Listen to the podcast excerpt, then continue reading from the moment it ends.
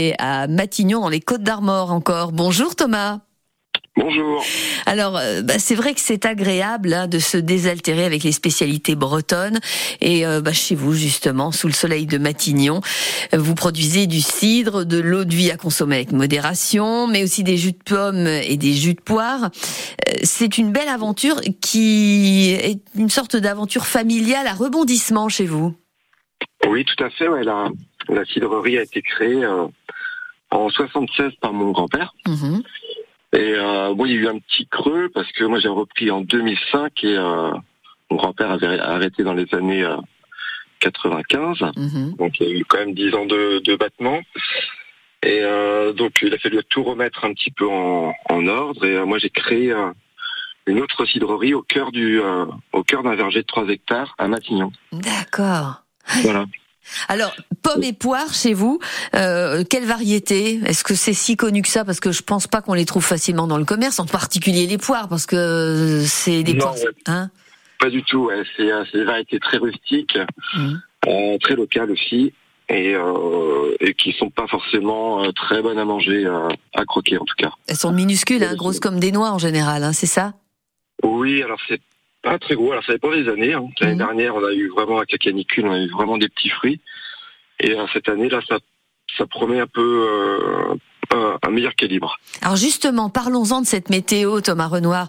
Euh, je suis vraiment très intéressé parce que pendant le mois de juillet, on s'est fait bien arroser.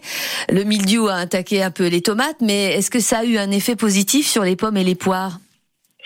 Alors oui, alors sur le grossissement des, des fruits, ça, ça, a un impact assez assez euh, visible. Les, fruits sont déjà assez gros. Euh, par contre, on a eu pas mal de, de tavelures, d'attaques de tavelures. Donc c'est un champignon qui euh, qui se met sur les feuilles et ensuite sur les fruits. Ah zut. Euh, hmm. Donc là, après pour le pour la transformation, c'est moins gênant. Pour on n'a pas, comme on écrase tous les fruits, on n'a pas ce ce gène visuel, on va dire. Oui, donc ça va. Oui, c'est pas comme si vous vendiez des, des, fruits à couteau, comme on dit, quoi. Des, des pommes à couteau, tout à fait. Alors, ça s'appelle la ferme de Beau Soleil. Le soleil, il va taper pas mal. A priori, ça va peut-être donner un peu de sucre supplémentaire. Euh, vous la sentez comment, vous, la récolte de la rentrée? Oui, elle s'annonce plutôt bonne. Ah, voilà une bonne nouvelle. Euh, avec des meilleurs rendements que l'année dernière, c'est mm. sûr, euh, au niveau jus en tout cas. Euh, voilà. En sucre, on sera peut-être un petit peu en dessous. Euh, que l'année dernière. On peut venir chercher chez vous vos productions, que ce soit les jus, les eaux de vie et le cidre, hein, c'est ça? Oui, tout à fait. Ouais. Je fais de la vente directe du lundi au vendredi, mhm. de 10h à 18h.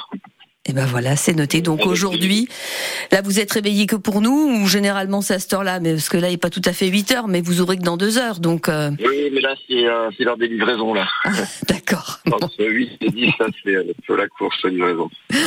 Bon, merci d'avoir été avec nous ce matin en direct, Thomas Renoir. Je rappelle que euh, votre exploitation s'appelle la ferme de Beau Soleil parce que vous êtes au lieu dit Beau Soleil à Matignon. Merci à vous et bonne journée. Merci à vous aussi.